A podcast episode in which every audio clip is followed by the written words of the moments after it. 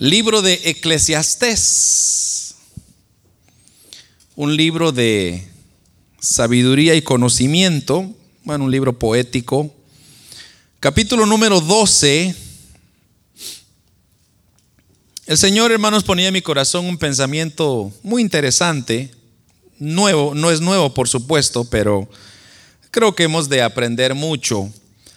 En el capítulo 12, versículo 1 al 7, vamos a leer los primeros siete versículos y luego pues eh, ir con la ayuda del Señor eh, estudiando estos versículos. Lo tenemos, ¿verdad, hermanos? Dice la palabra del Señor en el libro de Eclesiastés, que está después de Proverbios, antes de Cantares.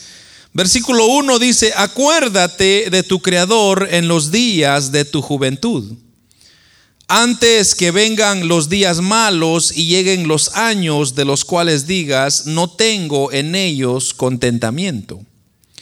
Antes que se oscurezca el sol y la luz y la luna y las estrellas y vuelvan las nubes tras la lluvia.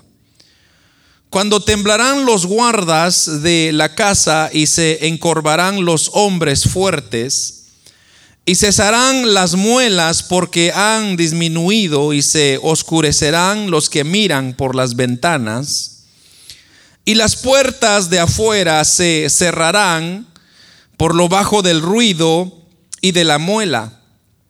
Cuando se levantará la voz a la voz del ave y todas las hijas del canto serán abatidas cuando también temerán de lo que es alto y habrá terrores en el camino, y florecerá el almendro y la langosta será una carga, y se perderá el apetito porque el hombre va a su morada eterna, y los endechadores andarán alrededor por las calles, antes que la cadena de plata se quiebre, y se rompa el cuenco de oro y el cántaro se quiebre junto a la fuente y la rueda y la rueda sea rota sobre el pozo y el polvo vuelva a la tierra como era y el espíritu vuelva a Dios que lo dio. Tenemos, hermanos, frente a nosotros una muy interesante porción de un hombre que en hermanos, le encantaba la, la poesía. Y a la luz de una poesía, el gran predicador, como era conocido, eh, hermano, nos ilustra qué tan sensible es la vida del ser humano. Y es por eso que el tema le hemos puesto una realidad de la cual no podemos huir. Eso es el tema, una realidad de la cual no podemos huir. En estos versículos, hermanos, Salomón nos ilustra una verdad que nosotros no podemos negar. Y esa verdad es que todos envejecemos y todos moriremos. Esto, hermanos, nos hace reflexionar en cuanto a nuestra existencia en este planeta y quizá muchos han aplicado esta porción hacia los jóvenes porque ahí en el versículo 1 pues ahí está dándole un consejo a, a la juventud diciéndole joven acuérdate de tu creador en los días de tu juventud. Pero viendo un poco más allá usted se va dando cuenta de que a pesar de que es una, un mensaje dedicado a la juventud, yo creo que, hermanos, podemos todos beneficiarnos porque hay algo que el hombre y más que todo la mujer, si usted me permite, algo que no nos gusta aceptar es que nos estamos envejeciendo. ¿Por qué cree usted que han inventado tanto químico para el pelo? ¿Y quiénes son los que lo consumen más? Las damas, porque no nos gusta nuestra apariencia que vamos cambiando constantemente. Entonces usted ve una cana en el espejo y ya comience a reaccionar y a ponerse un parche negro para que se le vaya quitando la cana blanca. Porque uno tiene temor y uno dice es que me estoy poniendo viejita, viejito y yo no quiero llegar ahí, yo, yo quiero continuar con la fuerza que he tenido siempre. Entonces, generalmente a nadie le gusta pensar en la vejez. A nadie de nosotros nos gusta pensar en la muerte. Nadie, yo creo que son muy pocos las personas que planean su muerte. Yo no sé si usted ya tiene planeado su muerte, pero yo creo que la mayoría no sabe, ni uno deseando que no le pase nada está. ¿Por qué? Porque esa es la naturaleza humana. La naturaleza humana lo que quisiera es ser eterno para siempre. Entonces la gente inventa, mire, póngase esta crema, ya no se va a poner viejito, va a ser joven toda la vida. Y usted dice, mándemelos todo para acá.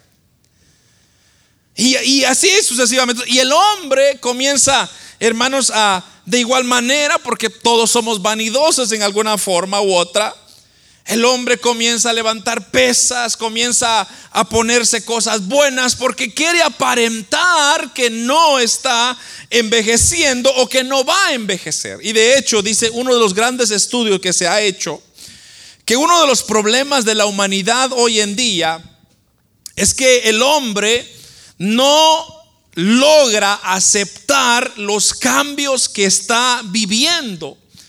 Entonces, por ejemplo, las personas que ya llegan a sus 50 años, ya comienzan a, ponerse bonito, a cortarse bien el pelo, porque quieren ellos imaginar que pueden tener las fuerzas que tenían cuando eran 20 años. Y comienzan, hermanos, a, a, mujeriar y y a pantallar que ellos todavía tienen algo que dar. Porque no nos gusta aceptar los cambios.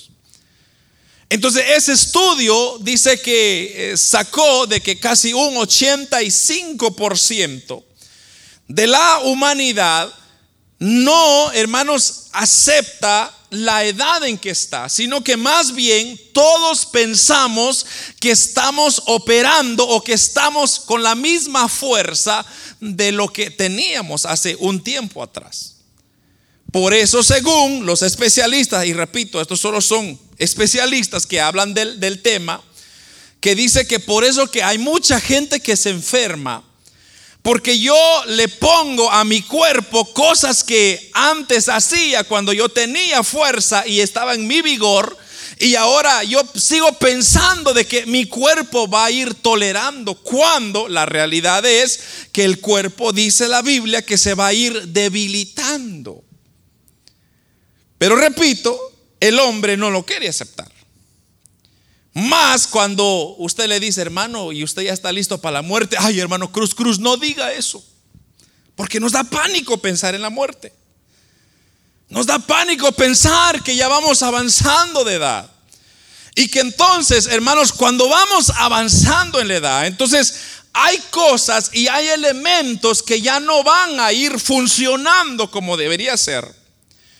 Pero aquí, hermanos, lo que nos da el predicador o este gran Salomón, un sabio, que, hermanos, nos dice a nosotros, acuérdate, acuérdate. Y ahora va él comenzar, y usted vamos a ir viendo cómo él comienza, hermanos, a ilustrarnos unos cuantos ejemplos que se van a ir desgastando.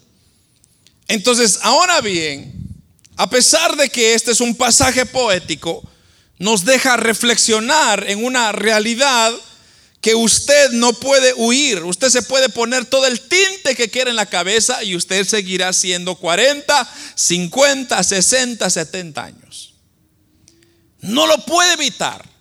Usted va a continuar por ese camino. No podemos huir de esa realidad. Bueno, entonces veamos primeramente qué es lo que nos dice Salomón en esta en esta primera opción o en este primer punto donde veamos, dice en el versículo, vamos a leer el versículo 1 y el 2 para continuar. Dice el 1, acuérdate de tu Creador en los días de tu juventud, antes que vengan los días malos y lleguen los años de los cuales digas, no tengo en ellos contentamiento antes que se oscurezca el sol y la luz y la luna y las estrellas y vuelvan las nubes tras la lluvia. Y hermanos, y ahí comienza.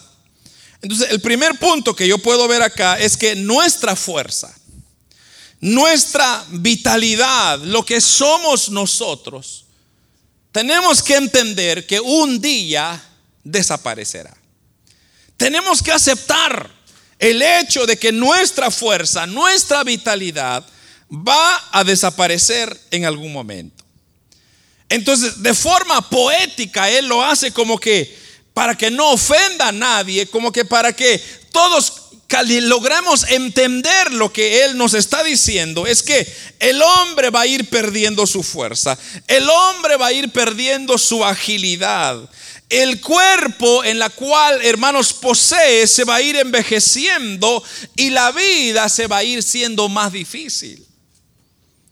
Algunos ven estos versículos, hermanos, como una metáfora donde se compara a una casa vieja o incluso a una llegada de invierno con su vejez. Porque, por ejemplo, una casa vieja, bueno, usted que tiene casas nuevas, usted se va a dar cuenta que cuando las casas son nuevas no pasa mucho problema. La casa pues está bien fundada, sus paredes están bien paradas y todo está bonito y hasta los colores están vibrantes. Pero deje que vaya pasando unos cuantos años, usted se va dando cuenta que la casa ya va requiriendo algo. Ay, que se le quebró acá, ahora que se le cayó la pintura, y ahora que el techo, y ahora que el basement, y ahora que. Y, comienza la casa a dar tanto problema. Y ya no se diga, hermanos, cuando ya tenga ya sus 40, 50 años, ya las casas requieren un buen mantenimiento. O hablemos, hermanos, un poco sobre el invierno. ¿A quién le gusta el invierno? Son muy pocas personas. Pero cuando usted va entrando al invierno, como que su mente lo está preparando para decirle, o se vienen tiempos, la manejada es difícil, los carros no arrancan, a veces hasta los carros se mueren, hay que cambiarle la batería, hay que cambiarle el aceite y tantos cambios que necesita porque se está asumiendo que va a entrar a un tiempo difícil. Pero cuando usted está en el verano, usted no piensa de que su carro no va a arrancar, sino que su mente ya sabe que usted pone la llave y prende el switch y ya rápido arranca el carro. Su mente ya lo está preparando. Pero cuando es invierno, también su mente le va diciendo, eh, ve a calentar el carro 30 minutos antes. O, cuidado con la batería. O conéctalo porque si no, no va a prender. Entonces es un cambio constante que nosotros nos vamos acomodando.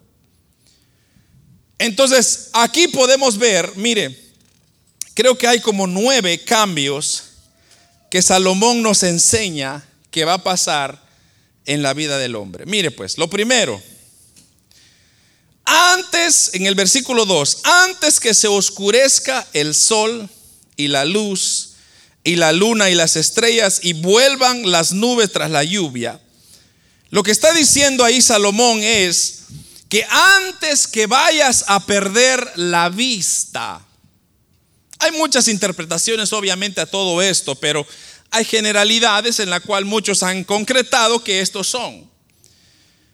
Pero cuando dice que se va a oscurecer el sol, antes que se oscurezca el sol y la luz y la luna y las estrellas, es porque está hablando de los ojos. Antes que la vista se vaya perdiendo, antes que cuesta distinguir los pequeños detalles. No sé si le ha pasado a usted, pero ya cuando va llegando a cierta edad, ya usted no va a dar, no, no está entendiendo ciertos detalles ya va perdiendo la sensibilidad de lo que está a su alrededor. Porque hermanos, los ojos son tan importantes para nuestra vida porque son los que nos permiten ver, hermanos, la bella creación que Dios nos ha dado. Nos, nos permite disfrutar, hermanos, ese, esos rayos de aquel sol cuando nace, cuando sale en la mañana y cuando se oscurece la que nos hace ver la belleza de, los, de la variedad de colores que hay. Se dice que cuando uno no logra ya apreciar, hermano, los, los detalles de, lo, natural de la vida de afuera. Cuando usted ya va perdiendo esa sensibilidad, entonces todo su corazón y su ser se va deprimiendo, se va quedando, hermanos, como en oscuridad. Y usted sabe que la oscuridad es una representación, hermano, de, de miedo, de temor. Cuando usted va a ir perdiendo su vista, usted va a ir entrando en temor. Segundo, bueno, uno es que va perdiendo la vista. Segundo es que dice que cuando temblarán los guardas de la casa. Ese es el versículo 3. Temblarán los guardas de la casa. Los guardas de una casa se comparan con las manos. Y hermanos, estas con los años, obviamente, ya las manos comienzan a temblar, especialmente en la vejez. Usted quiere ir a algún lugar, lo tienen que llevar de la mano. Usted quiere hacer algo, usted tiene que pedir ayuda porque ya no puede y comienza a temblar. Ya su fuerza se ha desgastado. Lo tercero dice es que se encorvarán los hombres fuertes. Esto hace referencia a las piernas las cuales, hermanos, se van agotando, se van acabando, van perdiendo su habilidad, van acabando su fortaleza. Y usted sabe que los pies, hermanos, son elementos que se necesitan para poder hacer cualquier cosa, para moverse de un lado para otro, para cargar, para levantar, para empujar. Son bases que el hombre lo necesita. Entonces, pero llegará un momento cuando usted ya no podrá hacer esas cosas. Llegará un momento cuando usted ya no podrá caminar. Necesitará ayuda de un bastón. Necesitará ayuda de alguien que lo ande llevando. Eh, cuatro, y cesarán las muelas porque han disminuido y se oscurecerán los que miran por las ventanas y las puertas de afuera se cerrarán por lo bajo del ruido de la muela, dice el versículo eso lo dice en el versículo 4. ¿Sí? Ahí nos está dando, hermanos, eh, alusión a que hay una descripción de los dientes, las muelas, obviamente los dientes, ya hasta para masticar le va a ir costando. Ya hay que darle pura sopa, ¿verdad, hermano? Aquí no hay viejitos, ¿verdad? Si usted tiene 99 años para abajo, está joven todavía. Pero ya hasta, hasta morder duele, hermano. Ya ese pedazo de carne que usted quería morder, ya no lo puede morder. Ahora se lo van a tener que dar en batidos. Dice, cuando se levantará la voz del ave y todas las hijas del campo, del canto serán abatidas. Entonces, conforme se va envejeciendo, hermano, se disminuye la capacidad de escuchar también. No sé, no sé por qué están callados, no sé si nos está, no nos gusta, no nos gusta saber lo que nos va a pasar, ¿verdad, hermano? Pero por ejemplo, ya no va a poder usted disfrutar de la vida. Ya más adelante le voy a decir por qué le estoy dando todo esto. Entonces ya no vamos a poder comer, ya no vamos a poder oír, ya a usted le van a tener que poner una bocina acá, hermano, para gritarle. ¿Qué dijo? No, que no se sienta ahí. Ya las cosas van cambiando y ya usted ya no va a disfrutar una buena música como usted ahora lo escucha. Ya no va a poder ver las cosas bonitas que ahora mira. Ya no va a poder, hermano, disfrutar los manjares que ahora usted disfruta. Va a llegar un momento.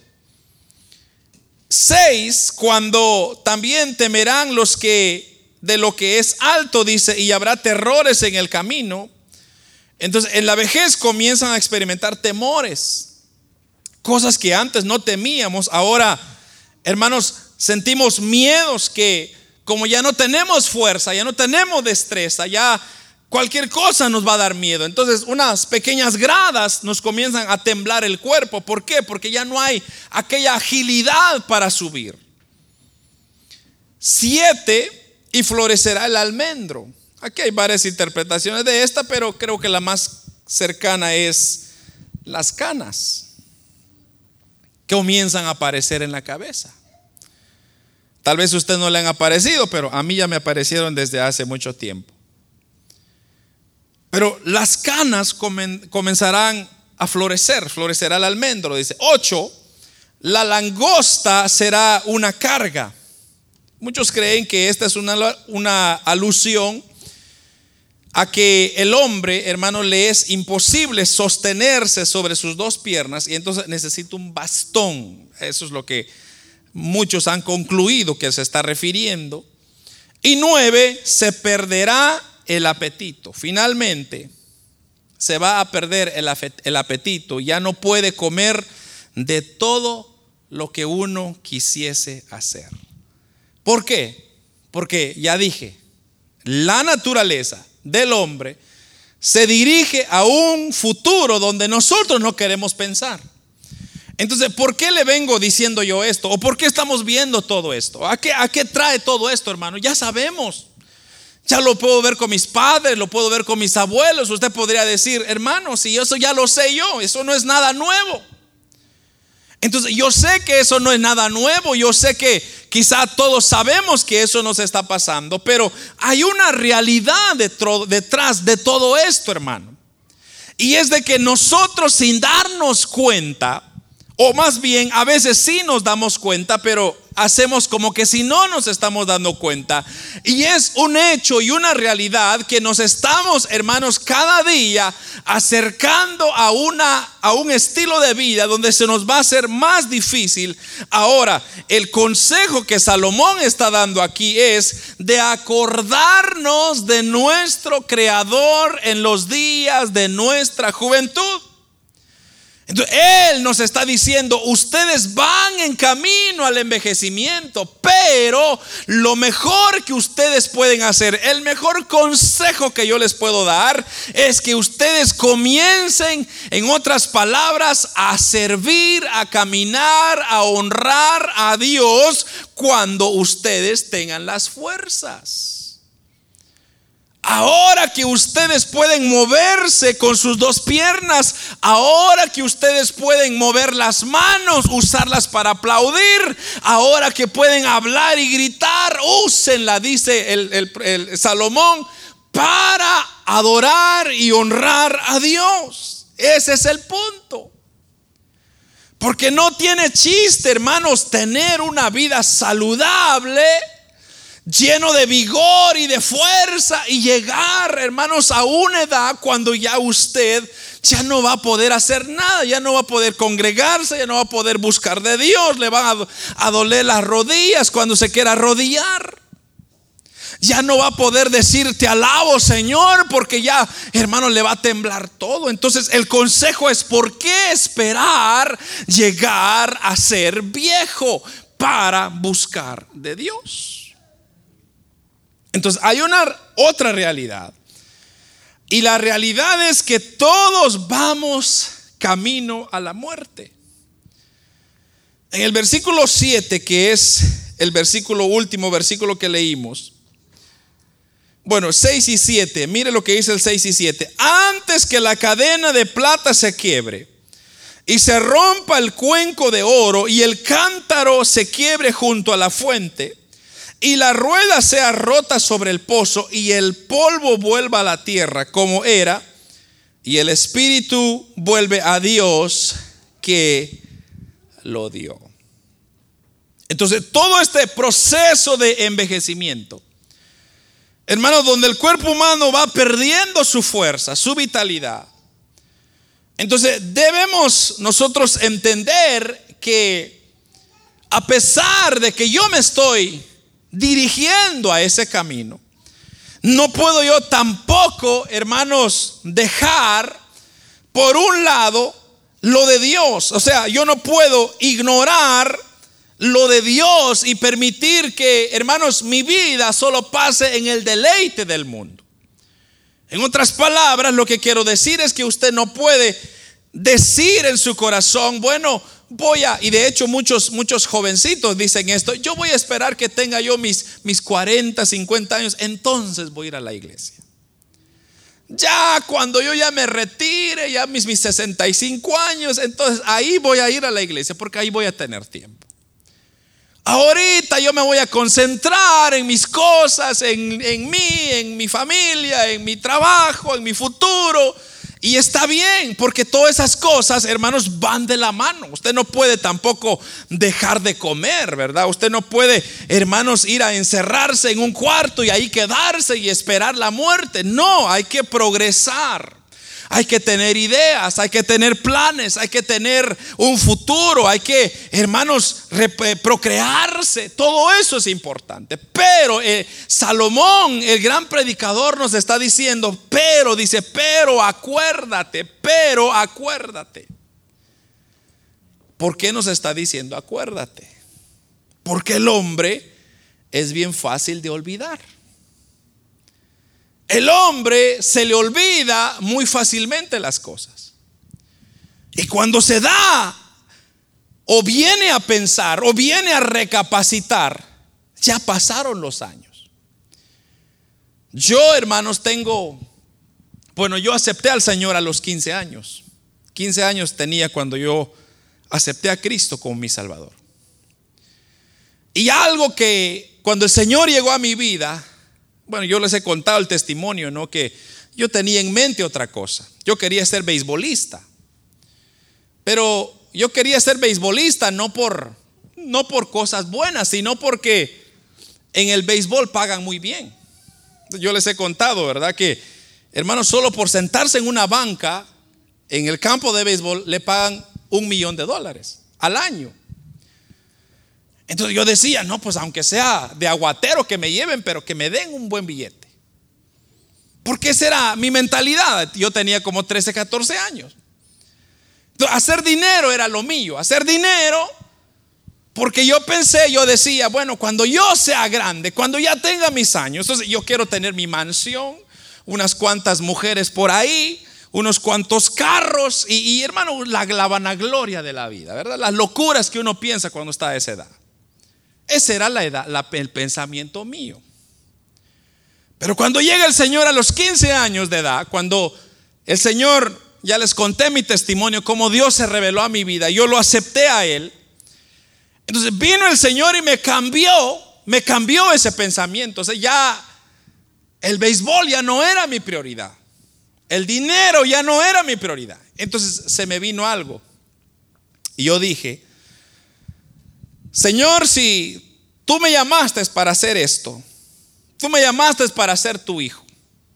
Entonces yo me voy a proponer sacar una carrera, un estudio, y, y, después me das a mi esposa y después, pues yo no sé qué me vas a dar, pero yo me propuse en mi mente, en mi corazón, una carrera secular. Y a cuesta de lo que sea, voy a procurar ser alguien en esta tierra. Ese era mi pensamiento. Y así fue.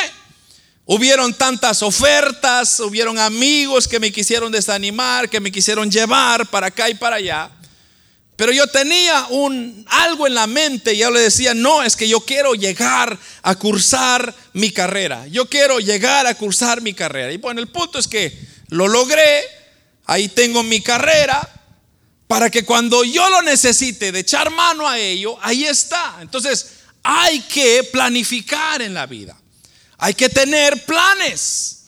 Hay que saber, hermanos, qué me espera el mañana, pero no podemos tampoco irnos eh, al tanto al lado de, una, de un lado de la balanza y dejar la otra separada sino más bien es un balance que tenemos que ir cargando porque llegará el día cuando usted ya no podrá hacer lo que está haciendo.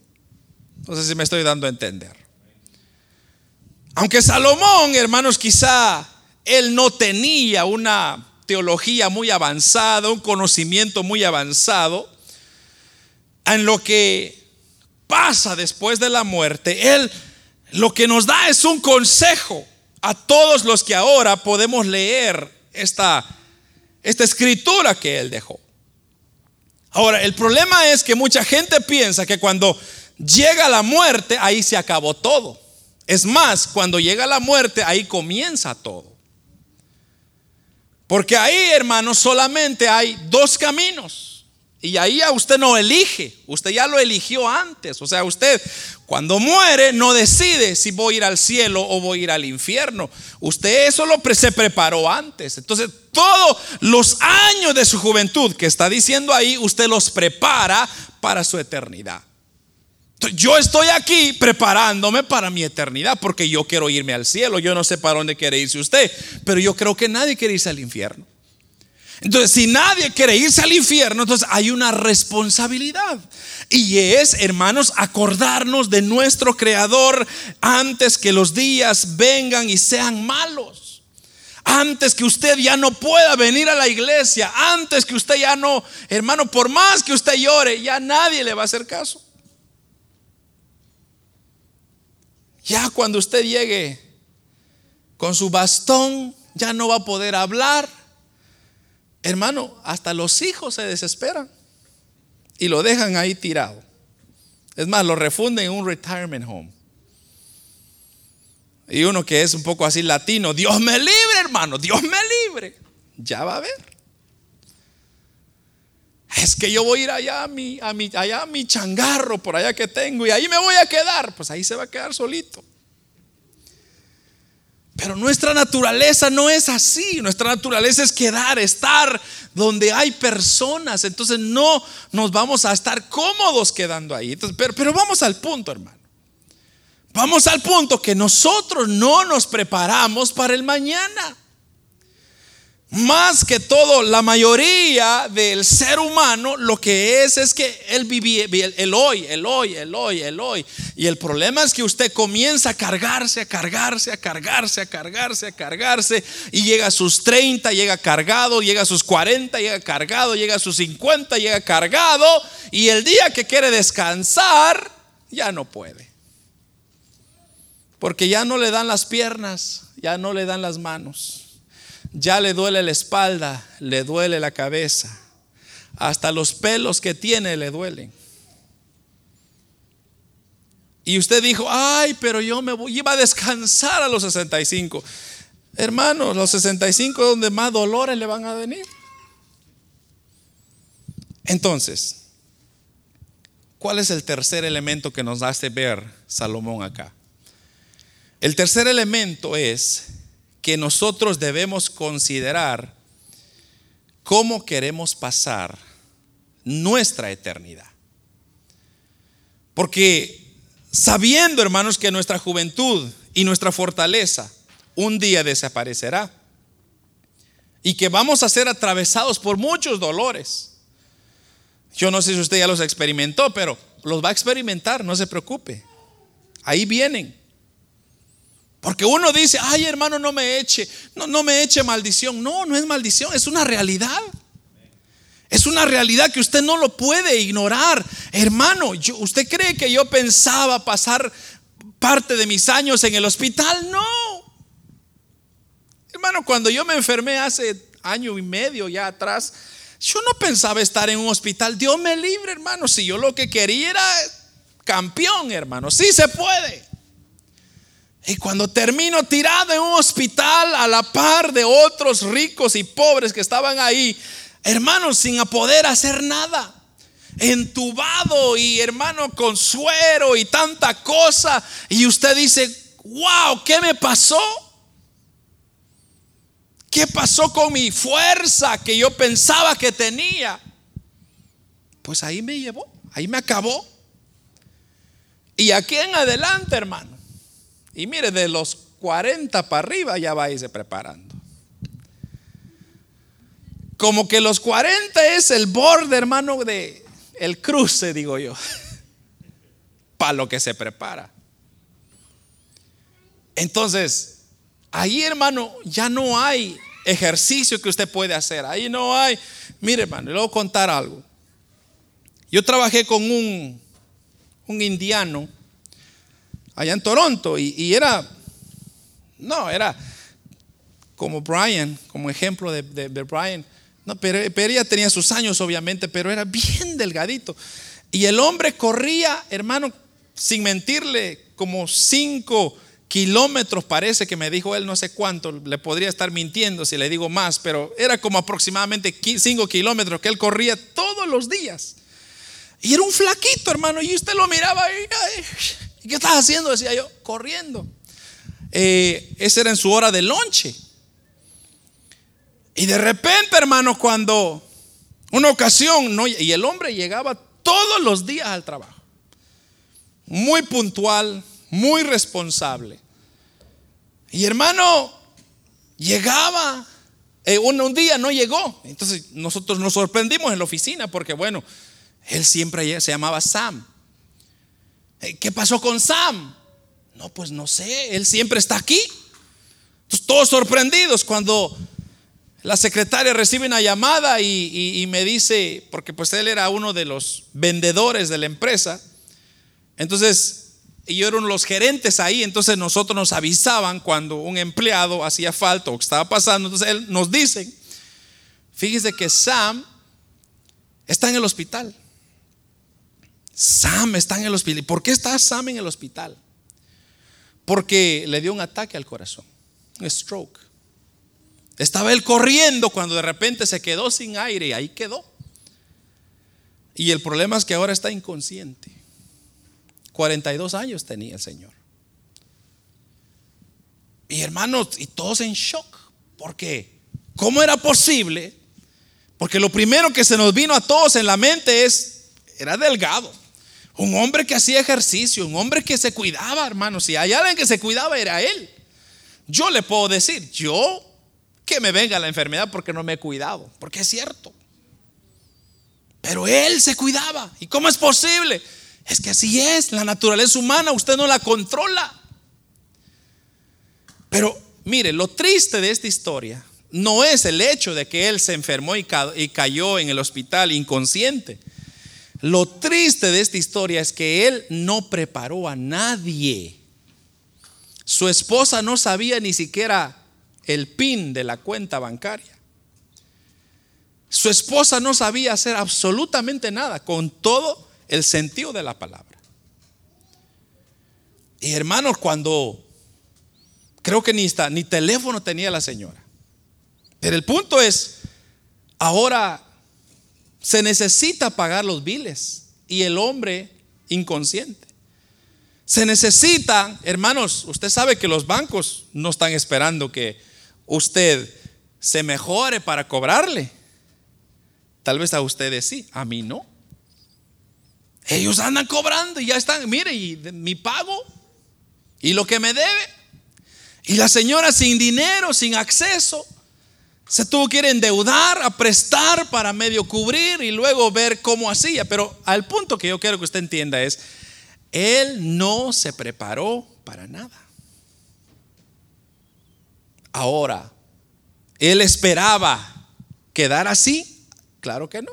Para para su información, él se recuperó como tres meses, creo que salió de, coma. Y ahí está todavía, pero, pero vamos al punto. 42 años. No planeaba estar o caer en eso. Entonces, hay dos preguntas para usted. ¿Cómo queremos pasar el resto de nuestra vida en esta tierra? y cómo queremos pasar nuestra eternidad. Son dos preguntas que usted tiene que contestarse y contestárselas bien. ¿Cómo quiere usted pasar el resto de su vida en esta tierra? ¿Usted quiere ser esclavo de otros? ¿Usted quiere pasar, hermanos, metiendo toda su fuerza en algo para darse cuenta al final que no trajo fruto? O usted quiere comenzar a invertir en sus alrededores, en usted mismo y, disfrutar de las cosas que están. Hermanos, todas las cosas en balance es bonito porque usted sabe disfrutar de su trabajo, disfrutar de su familia, disfrutar de sus niños, porque llegará un día donde ya ni lo van a querer ver, ni en pintura. Entonces, en esta vida y en la que viene, usted podrá decidir qué va a hacer. Si va a ser una persona de éxito, de disfrute o de solamente, hermanos, pasarla, pasarla, pasarla y vamos a ver qué viene. El problema es que cuando le llegan los problemas, le llega la enfermedad, le llegan los dolores. Estaba leyendo un estudio que dice que nuestra generación, esta generación que estamos viviendo, no vamos a llegar ni a los 65 años con el estilo de vida que llevamos. ¿Por qué, hermano? Porque tenemos un estilo de vida desordenado. No nos cuidamos nuestra alimentación. No cuidamos nuestra salud. No cuidamos nuestro cuerpo. Llenamos nuestra mente y nuestro corazón de cosas que son ficticias. ¿Por qué? Porque, hermano, no todo lo que está en YouTube es real. O Facebook es real. Pero toda la gente ahí está metida. Toda la gente ahí que ahí está. Entonces el, cerebro está procesando una falsedad que no es real en la vida real. Ahí estaba escuchando también otra noticia de este de un muchacho, 17 años, que se acaba de quitar la vida porque él se metió a invertir en esta en estos de ahorita que está muy famoso esto de inversiones y él se metió a invertir en, ese, en esa empresa de GameStop, ¿verdad? Que es una tienda donde venden videojuegos, pero como ya todo mundo se fue en línea, entonces las tiendas están yendo en quiebra. Entonces vinieron unos muchachos muy supuestamente inteligentes, dijeron, vamos a invertir en, este, en, esta, eh, en, esta cuenta, en esta empresa, y la vamos a levantar para a contrarrestar a las personas ricas que habían invertido o que habían pensado de que ese negocio se iba a ir. Entonces ellos pusieron una, eh, una bet, no sé cómo se dice bet en español, una apuesta, una apuesta. Pusieron una apuesta que se iban a ir, entonces invirtieron billones de dólares y como estos muchachos le metieron, entonces el, el precio, el valor de ese de esa empresa se fue para arriba. Entonces ellos hicieron dinero y los ricos pues perdieron. Pero no ese es el punto. El punto es que este muchacho también invirtió dinero y le dieron una, un crédito, por decirlo. Entonces él comenzó a invertir como loco, como no sabía, 17 años, y cuando se dio cuenta tenía una deuda de 750 mil dólares. Y ahora, ¿cómo lo pagaba? ¿Qué hizo? Se quitó la vida. Pero, ¿sabe qué es lo curioso de todo? Que dice que ese número de 650 mil dólares era ficticio, no era real. Sino que los creadores habían hecho o hacen eso para como para asustar o para decirle a la gente, mira, tenés tanto crédito y lo podés usar si querés. Y él lo vio como una cosa de negativo, que él estaba en deuda con 750 mil cuando en realidad era otra. Pero como no sabía, 17 años se quitó la vida. Entonces, ¿qué futuro nos espera a una generación así? No hay mucho. Ahora, Después de esta vida solo existen dos posibilidades, infierno y el cielo. Pero usted no puede ir al cielo sin hacer nada. Usted tiene que hacer algo para ir al cielo. Y si no, pues entonces el infierno nos está esperando. Entonces, como decía Salomón en este caso, él está aconsejando, claro, a la juventud, pero creo que nos está aconsejando a todos, hermanos que nos acordemos de Dios antes que vengan los días malos. No esperar estar en el problema, no esperar estar en la angustia, en el dolor, en el abatimiento, sino buscar a Dios antes. Porque hermanos, al final del día el Señor, nuestro Dios, es el dueño de nuestra vida. Él sabe lo que necesitamos. Él sabe que usted necesita y hermanos, Él cuidará de ti, de usted. Dios ha dejado promesas y tantas promesas para cuidar de aquellos que confían en Él. Pero, por otro lado, debemos de pensar en nuestra eternidad y asegurarnos que al morir, hermano, porque no todos vamos a morir viejitos. Algunos vamos a morir de algún accidente. Algunos vamos a morir de un ataque al corazón. Yo no sé cómo voy a morir yo o cómo va a morir usted. Solo Dios lo sabe. Pero la pregunta es, si yo me muero ahorita, ¿a dónde me dirijo? ¿Para dónde voy? Ahora yo le puedo decir por mí, yo me voy para el cielo. ¿Para dónde se va a ir usted? Entonces, me gusta lo que dice el Evangelio según San Juan, capítulo 14, versículo 6. Jesús le dijo, yo soy el camino, yo soy la verdad. Y mire esto, yo soy la vida. Nadie viene al Padre sino por mí. Me gusta eso, porque hermanos, si Dios es el camino, si Dios es la verdad, si Dios es la vida, ¿por qué no tomarla? ¿Por qué esperar, hermanos, que me venga una una terrible enfermedad. ¿Por qué tengo que esperar que, hermanos, me saquen todo lo de adentro para poder reconocer que, hermanos, yo pude haber servido a Dios? Ahora el problema es, tenemos un problema. El problema es que nos va a llegar la vejez. La muerte nos va a llegar. Pero el problema es, ¿por qué esperar, hermano, tanto tiempo? ¿Por qué esperar a saber si me va a pasar? ¿Por qué no prepararme hoy? Así como yo me preparo todos los días. Usted, por ejemplo, usted se prepara para mañana. Usted dice, mañana voy a ir a trabajar, voy a llevar esto de lonche, voy a hacer esto, luego voy a ir acá, voy a ir allá. Y usted hace un plan, porque usted sabe lo que va a hacer. O sea, yo no creo que nadie se levanta a las 5 de la mañana. Ah, no sé qué voy a hacer hoy. No, usted, usted ya sabe qué va a hacer. Usted ya planeó un día antes. Usted ya pensó. Usted ya dijo, yo voy a hacer esto, yo voy a hacer aquello, yo voy a comer esto, voy a comer aquello, etcétera.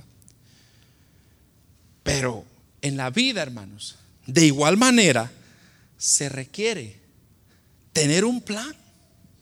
Se requiere instruir a sus hijos, se requiere cuidar a sus hijos, guiarlos hacia el camino, porque hermanos, el camino en que estamos, el mundo en que estamos, se nos están acabando a nuestros hijos. Porque la niñera se está encargando de cambiarles la mentalidad. ¿Sabe cuál es la niñera? La tele, el YouTube, el Facebook, las redes sociales. Eso está acabando con nuestra, nuestra niñez de, de niños, nuestros jóvenes. Ya nuestros jóvenes ya no anhelan el ser alguien en la vida. Hoy, hermanos, estamos viviendo una generación que no sabe ni para dónde va. Están preocupados, de hecho, en algún momento vamos a predicar de eso, pero están preocupados, Canadá está muy preocupado porque la fuerza laboral se está acabando. Entonces, hoy todo mundo quiere ser youtuber, o sea, trabajar de casa y hacer locuras y que le paguen por hacer eso. Pero nadie quiere agarrar un martillo, nadie quiere ir, hermanos, a hacer lo que usted hace, a, a construir una casa, un edificio, a botarla, a preparar calles. Nadie quiere eso. Hermano, dele usted a un milenio, un martillo, le va a decir, ¿y qué es eso? What's that? Le dicen a uno. Entonces, ¿pero qué, de quién culpa es? Es nuestra. Por no acordarnos de nuestro Creador. En los días, ahora estos días, que son buenos. Entonces, ¿qué es lo que nos da Salomón? Salomón nos recuerda una verdad y que no podemos negar. Todos vamos a envejecer. Nuestro cuerpo se va a acabar su vitalidad, su fuerza, su agilidad. Hermano, yo me recuerdo cuando tenía 13, 14 años que le estaba contando, hermano, yo corría como usted no tiene idea. Parecía una gacela, tampoco, pero un Porsche. Salía yo corriendo y regresaba. Póngame usted a correr ahorita, hermano. No, no llego ni a la puerta, ya estoy con la lengua para afuera. ¿Por qué? Porque ya cambió. Mi naturaleza cambió. Ya no es lo mismo. Entonces ya hay cambios y van a haber cambios. Y hermano, los males solamente se van a empeorar. Si ahorita le duele la cabeza, espérese otros añitos, hermano. Ay, que las manos, ay, que hermanos, si hasta, hasta los uñeros duelen. Todo le duele a uno. Entonces, ¿a qué vamos, hermanos? Vamos a esto. Que los males nos van a acompañar. No los podemos eliminar. La muerte no lo podemos eliminar. Tenemos que decidir a dónde vamos. El infierno o el cielo. Lo tenemos que decidir. Usted lo decide ahora. Porque, o, cuando usted le toque, ahí le, va, ahí le va a tocar decir, pero qué bueno es saber que hermanos, el Señor nos habla y nos deja su palabra para ilustrarnos. Como dice el versículo 7, antes que el polvo vuelva a la tierra, como era, y el espíritu vuelva a Dios. Pero hermanos, ahí estamos hablando de que ese futuro usted lo va a ir planificando ahora. Entonces, ¿por qué no darle su vida, su felicidad, su corazón, su fuerza a Dios ahora que usted pueda. Y al día de mañana ser consejeros para aquellos que van a continuar nuestro legado. Y yo siempre he dicho, ¿cómo quieren que lo recuerden usted el día de mañana? ¿Cómo se va a recordar la gente de usted? ¿O qué van a decir de usted? Ay, este hermano, solo esto hacía. O ay, este hermano, o van a decir, es que ese hermano era wow, excelente. Se esforzaba, dio ejemplo, le sirvió a Dios, se mantuvo fiel. Ahí estuvo echándole ganas, bajo los menos 40, pero ahí estaba. Entonces usted decide qué van a decir de usted. Pero que Dios nos ayude, hermano, porque hoy tenemos la oportunidad de cambiar nuestra mentalidad. Ahora que tenemos vida, tenemos esperanza para poder, hermanos, arreglar las cosas que no están bien. Nadie entra sabiéndolo. Todos vamos experimentando en el camino, pero hay una realidad que no podemos evitar, la vejez y la muerte. ¿Cuándo nos van a llegar? Eso no importa, hermano. Mejor preparémonos ahorita. Y que llegue cuando llegue.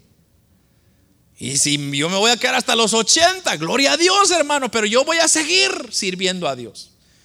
Y si llega a los 45, pues ya me quedan unos años más, gloria a Dios. Yo no sé a quiénes vamos a ir a enterrar primero. Y si me entierran a mí, pues no lloren, hermanos. Solo cántenme más allá del sol y ya estuvo. Y allá los espero cuando nos veamos en la patria celestial. Amén y amén. Oremos hermanos, Padre que estás en el cielo.